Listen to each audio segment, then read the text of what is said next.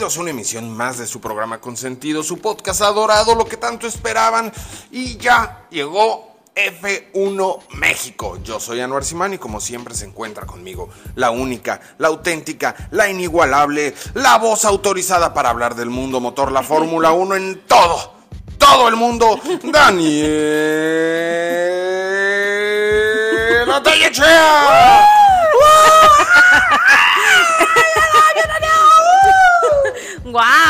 emoción! Oye, fin de semana de carrera. ¡Woo! Fin de semana de carrera nos hacía falta, no Ay, sabes, sí. se me hizo eterno este break. A mí también, la verdad. O sea, sí, sí se extraña, sí se extraña. Mucho, no sé cómo vamos a sobrevivir el break de verano. Ajá, oye, para los que no saben, a ver, a la mitad del año estamos todos encarrerados con Fórmula 1 y a la mitad del año, ¡pum!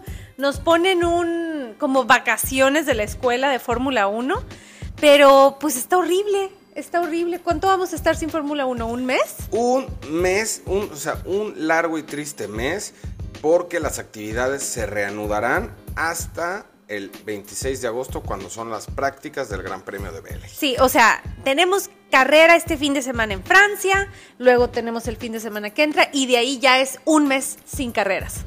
Dieta de carreras, pero Ay. no de Fórmula 1 ni de contenido de F1 México, porque ustedes van a tener su dotación Eso. semanal de podcast y su dotación de TikTok e Instagram, para que no estén tristes, no estén agüitados y estén con mucho ánimo todas las semanas. Excelente, excelente, excelente. Oye, a ver, entonces, ¿qué onda con este fin de semana? Este fin de semana va a ser la carrera del Gran Premio de Francia. Es una carrera que no le gusta mucho, sobre todo por el tema del circuito. Como y a ti. Como a mí, es, era de mis menos favoritos. Y de hecho muchos están medio enojados porque dicen que en lugar de que se salga Spa o Bélgica como se está rumoreando, pues preferirían que se saliera Francia. Pues sí, la, verdad Spa es mucho mejor circuito, da mucho mejores espectáculos. Pero, a ver, ¿qué, platícanos de este circuito, ¿por qué no te encanta? Y, y- ¿Y por qué no le gusta a tanta gente este circuito? ¿Qué, qué- tiene de no especial? Pues es que eso es lo que, precisamente le diste la palabra clave. No tiene nada especial. Es un circuito que genuinamente, hasta la decoración y la forma en la que está la pista, es atractivo visualmente, pero no tiene nada que lo destaque. No tiene un cambio de elevación, no tiene rectas impresionantes. Las curvas son muchísimas y casi casi a lo tonto.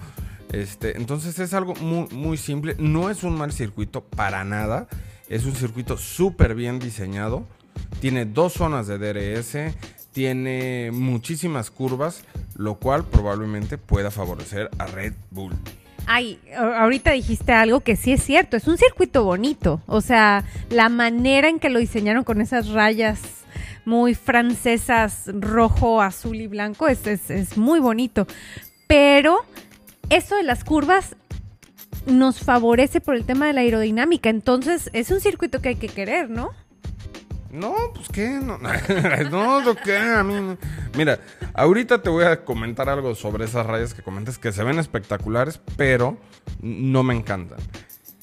En teoría va a favorecer a Red Bull, porque Red Bull, si se caracteriza por algo, es por tener un chasis increíble, patrocinado por Adrian Newey, y que es un gran diseñador de automóviles y bueno, es el cerebro detrás del éxito de Red Bull. Y, al no tener rectas tan largas, pues eso no va a beneficiar a Ferrari. Entonces, Red Bull, con esa capacidad que tiene para agarrar tanta curva a tan alta velocidad, puede destacarse. Pero ahí me entra un miedo de sentirme solo. No, no, es- no, este, como diría Pepe Aguilar. Este, no, me entra miedo porque dentro de los chismes que hay es que la Fórmula 1 va a implementar a partir de Bélgica unas regulaciones para la reducción del porpoising y la seguridad de los pilotos, etc. Y ya las pueden probar desde este circuito. Entonces, yo no sé si eso vaya a mermar en la capacidad de, de tanto Ferrari como de Red Bull. Uy, pero digo, la verdad, mientras sean temas de seguridad está bien, pero yo, yo sí le auguro buena vibra a este circuito. Yo sí creo que nos va a ir bien. El año pasado nos fue excelente, tuvimos un doble podio, no sé si se acuerdan, estuvo eh, Max Verstappen en primer lugar, este Lewis Hamilton en segundo. Ay, qué, emoción. Me acuerdo del año pasado y de no saber quién iba a ganar el, campeonato. Qué, emoción. Bueno, y Checo Pérez tercer lugar. Entonces fue un gran resultado el año pasado. Hay Hamilton metido como jamón de torta. Y bueno, ya como dato cultural, botas en cuarto, ¿no? Oye, y bueno, el circuito ya tiene un ratito este, entre nosotros. El Gran Premio, mejor dicho, está desde 1971. Va a ser de 53 vueltas. Es un circuito relativamente largo, 5.8 kilómetros. Y el récord de vuelta lo tiene nada más y nada menos que Sebastian Vettel. Y es de 1.32.74. Entonces, a ver cómo nos va. A ver qué se espera, qué nos espera, qué se desespera. Vamos a hacer pronósticos hoy también, ¿eh? No, no te puedes echar para atrás. Va a, estar, va a estar más arriesgado que otras veces por todo el rollo que se trae la FIA ahorita. Uy, sí, sí, sí, sí. No, y a ver, nos tiene que hacer justicia la revolución. Después de la carrera tan es horrorosa, la Revolución Francesa. la revolución. ¡Viva la revolución! nos tiene que hacer justicia después de la maldita carrera en Austria, donde, o sea, Checo hizo un espectacular sprint race y luego la carrera fue una merde, como dirían nuestros amigos. Horrible. Entonces, yo le auguro buenas cosas a este circuito, buena vibra. Desde hoy en la noche vamos a empezar a prender veladoras en esta casa porque nos va a ir bien, nos va a ir bien, señores. No, pero en la noche no, se- se escucha muy tétrico que vamos a prender veladores en la noche y vamos a invocar a todos los espíritus para que ayuden a Checo. Oye, y antes de cerrar el tema del previo del Gran Premio de Francia, que por cierto, el mejor resultado que ha tenido Checo es ese tercer lugar, les quiero recordar los horarios para México. Mis amigos, mis escuchas que no están en México, échenle un ojito a nuestro TikTok o a nuestro Instagram F1 México y ahí viene el de tu país, seguro. Pero en México la carrera va a ser a las 8 de la mañana. Entonces el desayuno especial para esta carrera, por lo menos en mi hogar, va a ser cereal con leche y si estamos de buen humor y nos levantamos con tiempo, va a llevar rebanaditas de plátano. No, eh, yo te ayudo a cortar el plátano, yo te ayudo. Ah, muy bien, ya entre dos la chamba se hace menos. Oye, la quali está mucho más cómoda a las 9 de la mañana y de ahí pues las prácticas, que por lo menos yo, yo sí amo verlas. 7 de la mañana práctica 1, 10 de la mañana práctica 2, 6 de la mañana práctica 3, quali 9, carrera 8 de la mañana. Entonces ya se saben el horario, obviamente viernes, sábado, domingo, preparados y ahora sí cerramos previo del Gran Premio de Francia y nos vamos directo con los chismecitos de la Fórmula 1, 1, 1, 1. Excelente, ¿qué chismes tenemos? Platícanos qué chismes, por dónde empezamos. Bueno, vamos a comenzar con algo que estuvo sonando toda la semana porque se filtraron un par de imágenes a, forma de screenshot y es una especie de película documental que va a sacar la FIA de todos los pilotos de la Fórmula 1 y de cuando eran chiquitos. ¿Cómo ta bebé? ¿Onta bebé chiquito? ¿Onta? Ay, qué padre. La verdad, yo creo, o sea, me emociona mucho porque, número uno, pues, o sea, es la FIA, entonces tiene acceso a todo. O sea, la FIA dice salten y todos tienen que saltar. Entonces, espero que sea un documental bien hecho y que, y que les haga justicia a, a- las historias que son en algunos casos, la verdad, súper cañonas de, de la mayoría de los pilotos que están ahí. Digo, e- excepto un par que, que es básicamente mi papá me compró un equipo o, o, o- o- o mi papá me pagó para que entrara un equipo. Tenemos historias, la verdad, espectaculares como la del mismísimo Checo Pérez. Va a estar súper chido y este documental, que creo que se llama When We Were Young, ya está disponible a partir del día de hoy. Así que corran a verlo, diviértanse. Yo vi ya el preview y se ve así como que le están apostando mucho a lo emotivo. Entonces es como para que digas, se lo merece, se merece estar ahí. Es que es un buen muchacho, la verdad. No, hombre, yo estoy emocionadísima porque, bueno, o sea, está este, ¿no? Que es documental de la, de la vida de, de, de todos los pilotos. Además está la película que ya habíamos mencionado en otro capítulo del podcast, que está produciendo Lewis Hamilton sobre Fórmula 1 con Brad, Pitt, o sea, triplemente wow. Y al parecer ya hay, también se está rumorando una serie de Fórmula 1 en Disney Plus. ¿Tú, ¿Tú tienes información del tema? Pues esa va a ser una serie que está haciendo Keanu Reeves y de hecho ya la empezó a filmar en este gran premio donde hubo, donde se vio que estaba el presente, comenzó con algunas grabaciones y entrevistas para esta docuserie que se ve que va a estar muy chida. Entonces ya tienen más contenido de F1 para que en ese parón de verano se entretengan.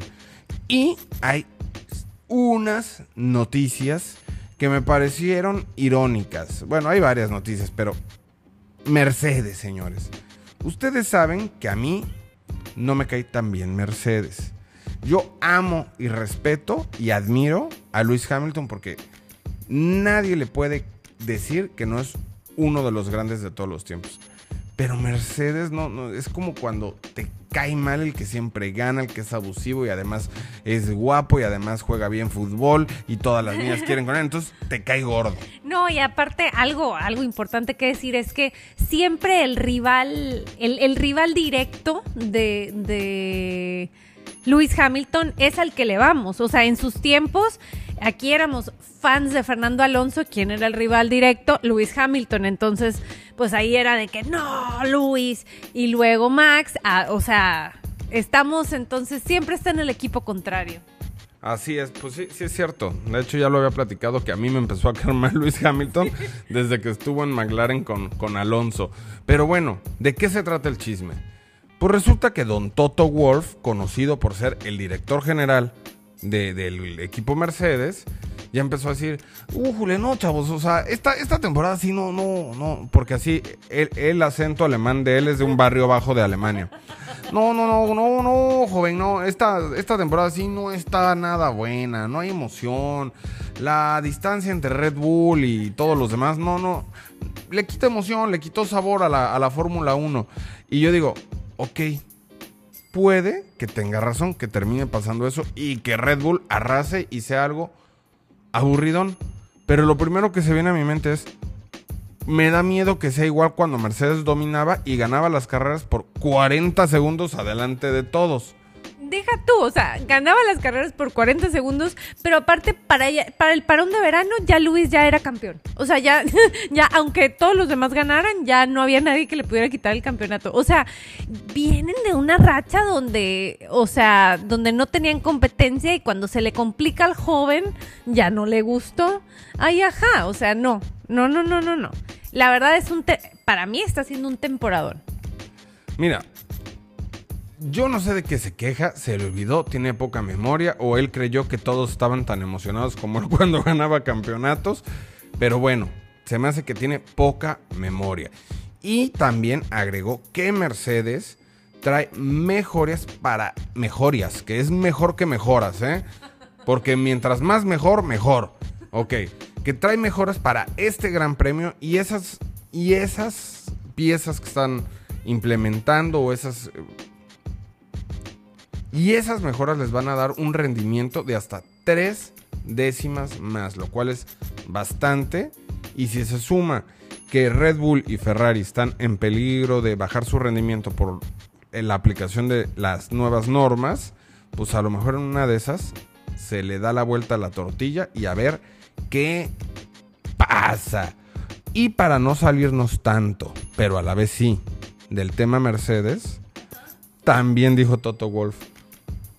Miren ese muchachito Mick Schumacher. Está portándose bien. Yo creo que en un futuro podría estar aquí. Porque su papá fue muy feliz en este equipo. Entonces ya le empezó a echar el ojo.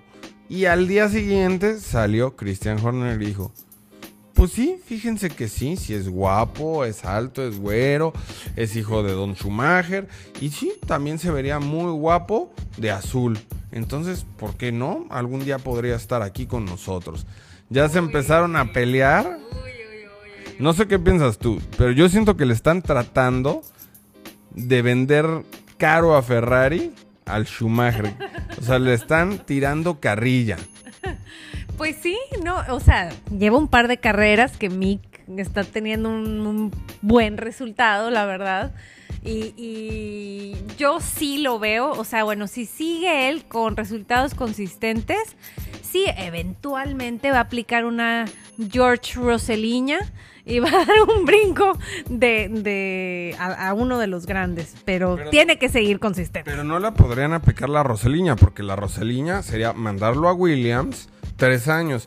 Y mandarlo a Williams tres años sería que estuviera en un equipo peor, porque Haas ahorita va muy bien y Williams va fatal. O sea, yo digo Roseliña eh, poniendo en el mismo nivel a Williams que a Haas, que, que este año, o sea, el año pasado sí estaban al mismo nivel, este año está muy por encima Haas, pero eh, a eso me refiero, pues a un equipo del fondo de la parrilla, a uno de los líderes. Oye, Danielita, te tengo una pregunta. ¿Qué tan bien o mal te cae Helmut Marco?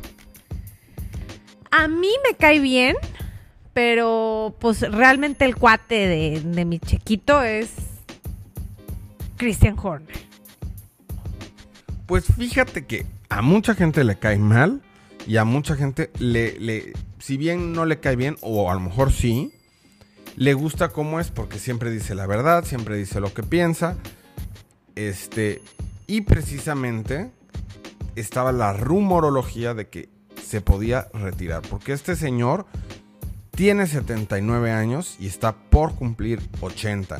Entonces todo el mundo ya le está diciendo, bueno señor, ya aquí huele a naftalina, este con permiso. Entonces me vi horrible, ¿verdad? Por favor, No me juzguen. recorten esto de, de la edición. bueno, eso se lo estaba diciendo otra persona. Yo nada más estoy haciendo las quotes. Bueno, y lo están retirando. Y él ya salió a decir, ne, ne, ne, ne, ne, ne, ne. Claro que lo dijo con acento alemán, o sea, nine, nine, nine, nine.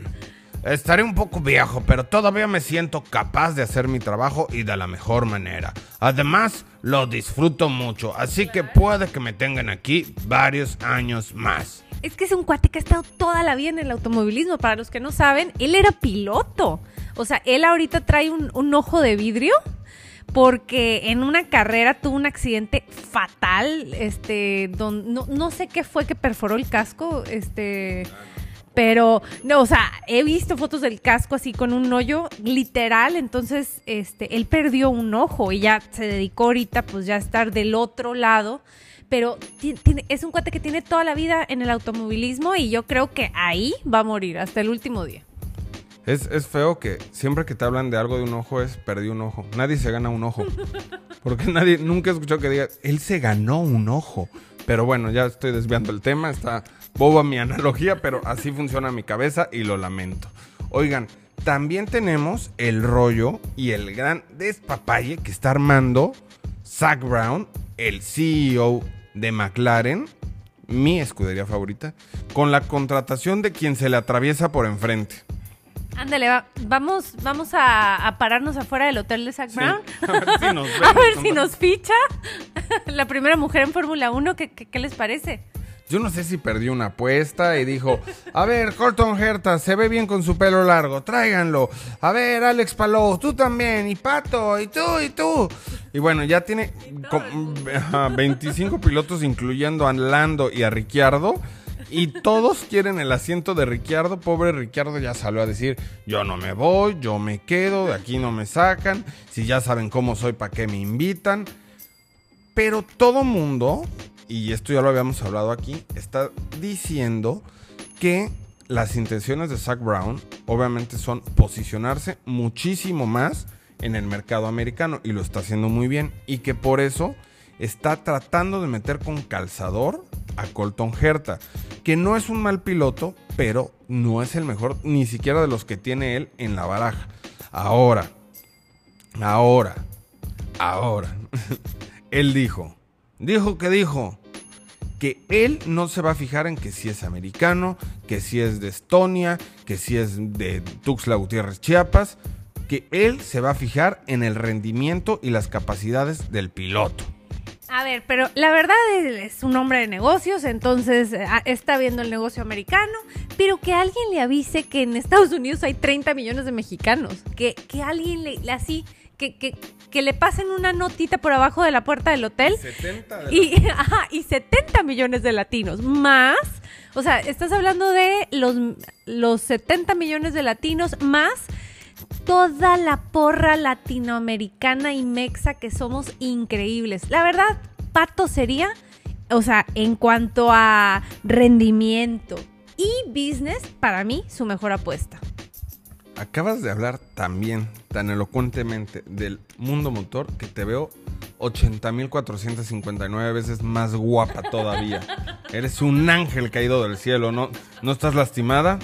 Ok, te, amo, Celito. Y los amo ustedes también. Oigan, entonces así está el rollo con McLaren y su indecisión y el, el Zach Brown mil amores, mil pilotos, ya que se esté en paz.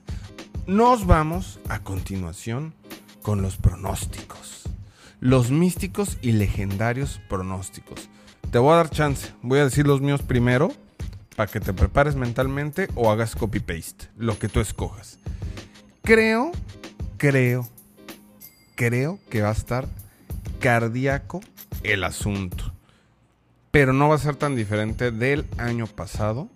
Quiero pensar que Checo viene con hambre de revancha y le va a ir bien. No sé si le alcance para el primer lugar, entonces se lo voy a dar ese primer lugar a Max un segundo a Checo. Y aquí viene la sorpresa. El tercer lugar se lo voy a dar a un Mercedes. Y todo el mundo quiere que sea Luis Hamilton, pero se lo voy a dar a Mr. Consistency, George Russell. Ahora sí. ¿Tú qué opinas, Nanilita? O sea, dejaste a los Ferrari fuera, ya definitivamente, fuera, fuera. Yo creo, yo creo que va a ser un, estoy de acuerdo contigo, un primer lugar de, de Max Verstappen.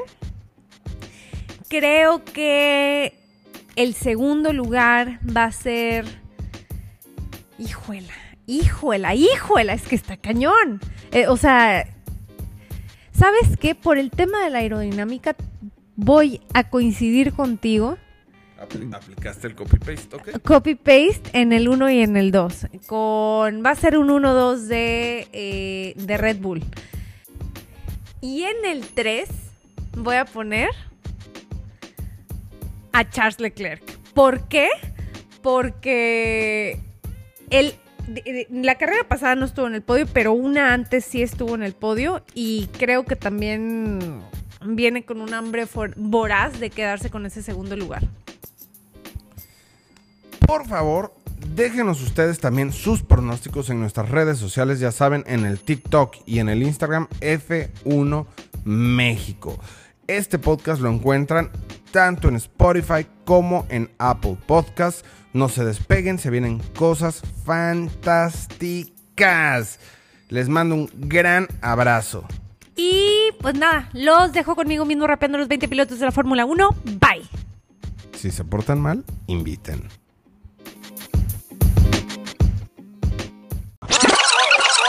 please duet this. Checo Checolando, Checolando, Max Carlos Sainz. Oh my god. Charles Leclerc. Otra vez. Valtteri Botas, Botas, Botas. Daniel Ricciardo, Lance Stroll. Hamilton. Gasly. So Yuki. Latifi, what the hell. Albon. Magnussen. Schumacher.